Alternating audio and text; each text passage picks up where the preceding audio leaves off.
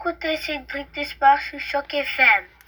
Bonjour, c'est Cédric Engon pour Cédric du Sport. Cette chronique spéciale que je vais appeler le miracle ivoirien. En gros, on va faire le bilan de la Coupe d'Afrique des Nations 2023 qui a eu lieu en 2024 pour des raisons que j'ai déjà évoquées lors de l'émission Cédric du Sport que vous écoutez tous les samedis de 11h à midi. En gros, qu'est-ce qui s'est passé? La Côte d'Ivoire est devenue championne d'Afrique pour la troisième fois, mais je vais appeler cette chronique le, miracle ivoirien. Pourquoi? Parce que c'est à deux titres. La Côte d'Ivoire, parmi tous les pays francophones d'Afrique, est sans doute le pays le plus développé.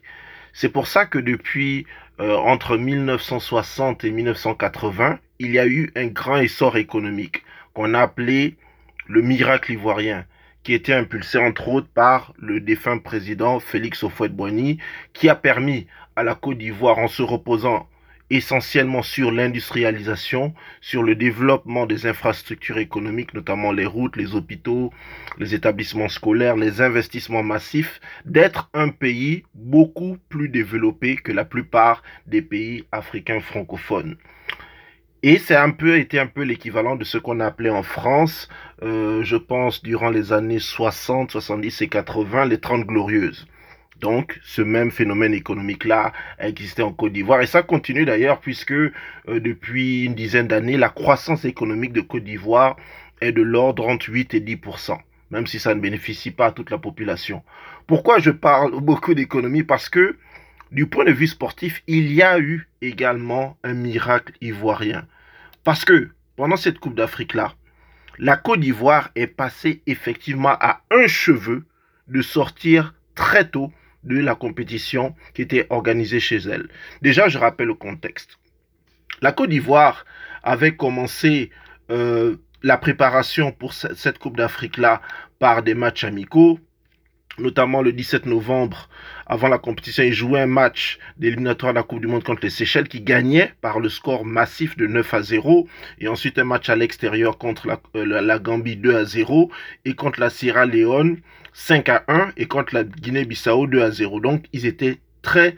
Pardon, contre la Sierra Leone 5 buts à 1.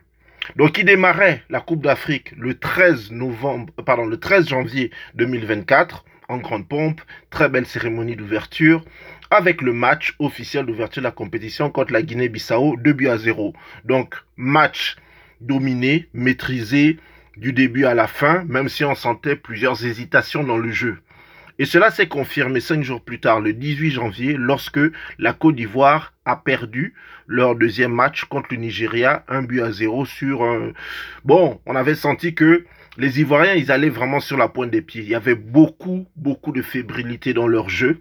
Et ça suscitait déjà des inquiétudes. Notamment le fait que l'entraîneur français à ce moment-là, il s'appelle Jean-Louis Gasset, euh, qui est d'ailleurs un ancien, euh, je pense, entraîneur adjoint de l'équipe de France, sous le règne de Laurent Blanc, ne montrait pas assez de créativité dans ses choix tactiques. Et cela s'est confirmé lors du dernier match de poule, parce que en Coupe d'Afrique, comme dans la plupart des compétitions internationales, c'est d'abord la phase de poule, puis la phase d'élimination directe. Donc pour le dernier match, contre lequel il devait jouer la Guinée équatoriale, tout le pays attendait une victoire, une belle confirmation, une revanche de la Côte d'Ivoire contre la Guinée équatoriale, qui n'est pas une très grande équipe en Afrique, mais qui a une puissance montante quand même, et ça a tourné à la déroute absolue, puisque la Guinée équatoriale exécutait, et je pèse mes mots, la Côte d'Ivoire à domicile, une humiliation totale, 4 buts à 0. C'était la consternation dans le peuple entier.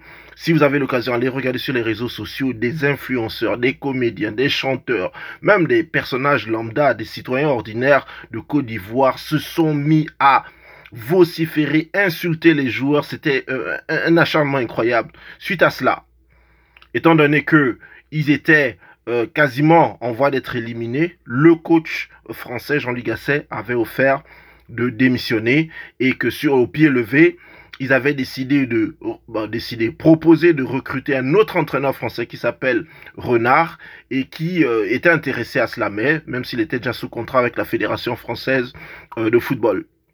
La proposition n'a pas abouti. Donc sur le champ, ils ont proposé au coach adjoint qui s'appelle euh, il s'appelle Emers Faye de devenir le coach, dans l'entraîneur titulaire de l'équipe nationale. Et étrangement, ça a eu comme un effet psychologique sur l'équipe, puisque L'équipe a attendu pendant environ 5 jours de savoir s'ils allaient être qualifiés ou pas.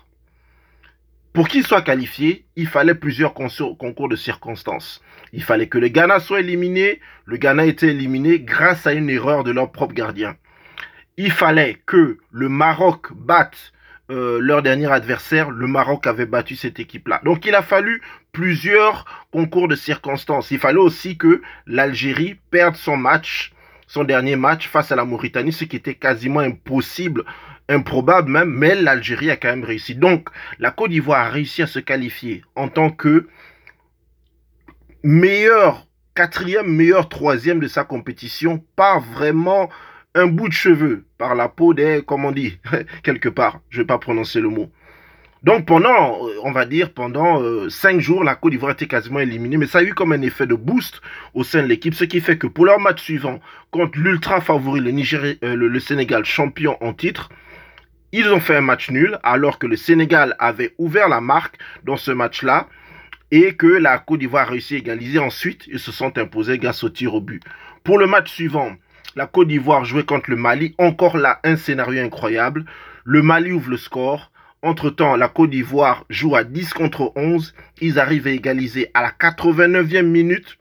Ils vont en prolongation ils jouent toujours à 10 contre 11, donc en infériorité numérique, et ils finissent par s'imposer à la 120e minute, donc la dernière période de prolongation. Ça, c'était en quart de finale. En demi-finale, là encore, beaucoup d'inquiétudes, beaucoup de fébrilité dans le jeu, mais finalement la Côte d'Ivoire arrive à s'imposer un but à zéro, et c'est comme ça qu'ils arrivent en finale face à l'hyper favori Nigeria. Le Nigeria, encore une fois, avait ouvert le score, on pensait que ce serait compliqué pour la Côte d'Ivoire, mais ils ont marqué deux buts pour s'imposer finalement en finale de leur Coupe d'Afrique, deux buts à un. Dans cette euh, grande aventure-là, il y a eu beaucoup de découvertes humaines, à savoir le meilleur jeune joueur du tournoi qui s'appelle Angradi. Il y a eu aussi un exemple vraiment de courage et de euh, détermination. Il s'appelle Sébastien Haller, donc un joueur franco-ivoirien qui avait été diagnostiqué par un cancer il y a moins d'un an, qui a réussi à passer sa chimiothérapie et à recouvrer ses moyens, qui était même blessé à la cheville et qui a joué avec une cheville blessée pendant toute la compétition, mais qui est devenu le héros de, de la période éliminatoire puisqu'il a marqué, je pense, deux ou trois buts et surtout le dernier but qui a scellé la victoire du peuple ivoirien. Donc ce fut un pur miracle parce que il aurait suffi simplement que le Ghana ne perde pas ou que l'Algérie ne perde pas ou que le Maroc ne gagne pas et la Côte d'Ivoire aurait été éliminée de sa propre compétition. Mais ils ont trouvé les ressources dont tout cet espoir d'un peuple là, dont toute l'énergie du peuple pour gagner leur propre Coupe d'Afrique des Nations. Donc ils deviennent l'une des nations africaines les mieux titrées avec leur troisième Coupe d'Afrique des Nations.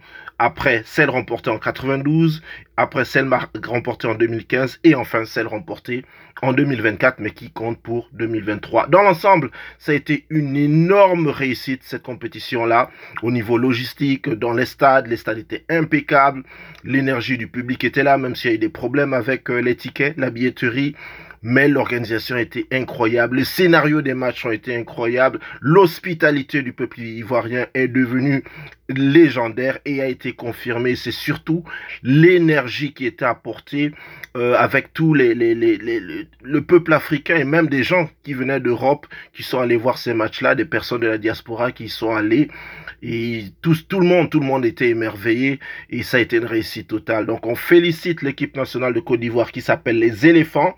On félicite leur coach Emers Faye qui a fini meilleur entraîneur de cette compétition et on félicite surtout le peuple ivoirien pour cette énorme réussite. Peut-être penser que dans le futur, il pourrait être candidat pour l'organisation de la Coupe du Monde. C'était Cédric Engon pour Cédric du Sport sur Choc FM pour ce petit reportage-là sur la Coupe d'Afrique des Nations 2023-2024. On se retrouve le samedi pour Cédric du Sport.